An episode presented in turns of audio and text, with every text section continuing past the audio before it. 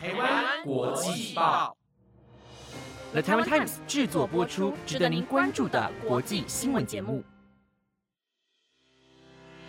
欢迎收听台湾国际报，我是崇威，马上带你来关心今天八月十二号的国际新闻重点。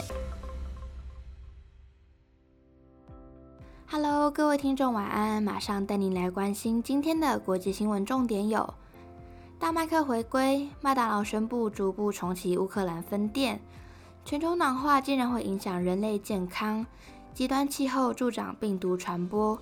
以及想确认是否染疫，美国食品药物管理局发布最新指南。如果您对以上的新闻感兴趣，想了解更多的新闻内容，那就请继续收听下去吧。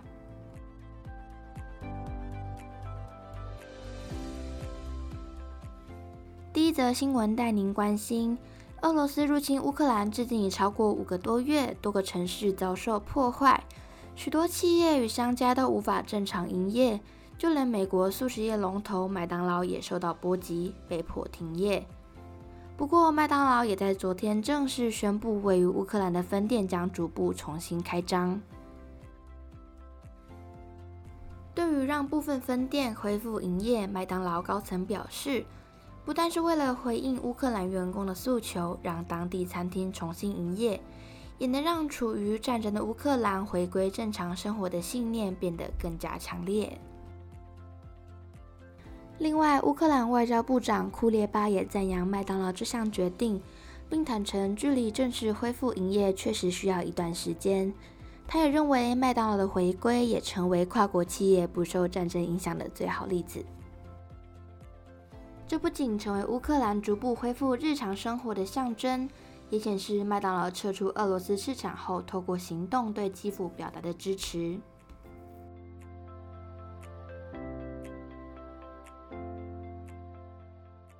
第二则新闻带您关心全球暖化的最新研究。近年来，全球暖化的问题越来越严重，世界各国也遭受极端气候的影响。根据国际期刊最新研究指出，洪水、热浪、干旱等气候灾害导致人类超过半数的已知传染病扩大蔓延。而这项研究也表明了气候对于人类健康的影响。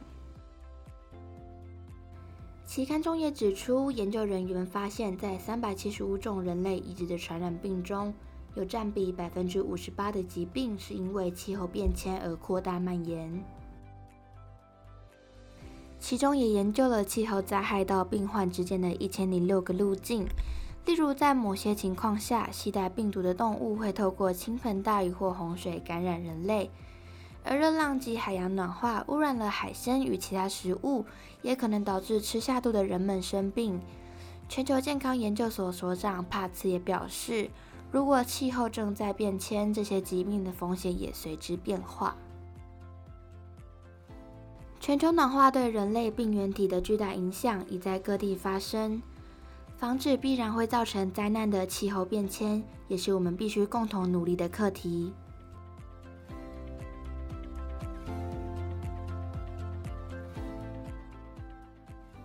下则新闻带您将焦点放到国际疫情动态。在疫情尚未落幕的今日，确诊数也是居高不下，大家常常会有不小心与确诊者接触的情况。民众若是想确认是否染疫，根据美国食品药物管理局十一号公布的最新指南，必须要在五天内进行三次筛检，而并非只有一至两次，并且都要呈现阴性。根据麻州大学一份最新研究，对无症状者进行三次间隔四十八小时的居家筛检，比三天内进行两次筛检的准确性更高。美国食品药物管理局也表示，居家快筛的准确度较低，特别在早期发现染疫个案或无症状方面，这也是建议重复接受筛检的原因。另一方面，美国疾病控制与预防中心也不再建议隔离、保持社交距离等防疫措施，并优先着重于预防重症，但仍建议在高感染风险的室内戴上口罩。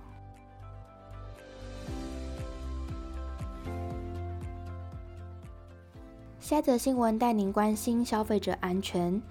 国际品牌娇生十一号宣布，将于明年起停止在全球销售以滑石粉为基底的婴儿爽身粉。而这款商品早在两年多前就在美国停售，更曾经引起数万起消费者安全诉讼。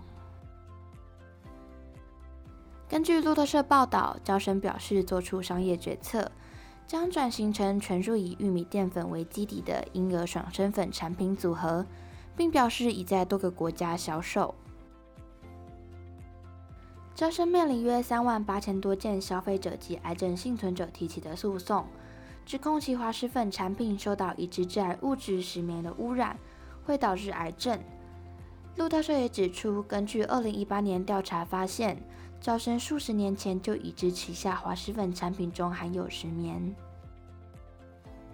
对于指控，招生全盘否认，宣称几十年来的科学测试及监管机构批准已经证明其滑石粉安全性。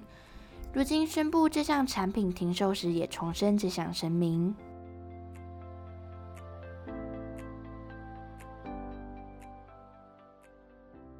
最后一则新闻带你来关注韩国近日暴雨问题。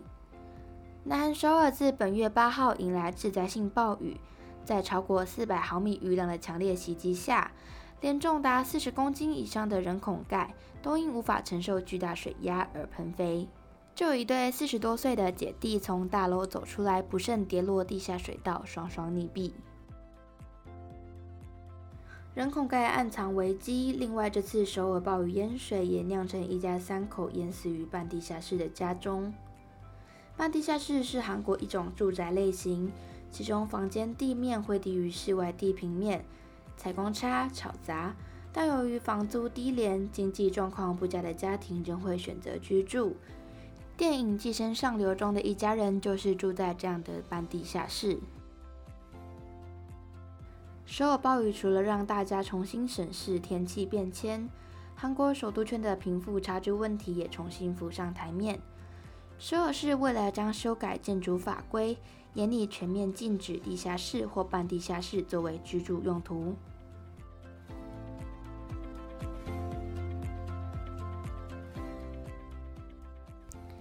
以上就是今天的台湾国际报新闻内容。有了台湾 Times 制作播出，希望你们会喜欢。如果有任何意见，都欢迎留言给我哦。感谢你的收听，晚安，拜拜。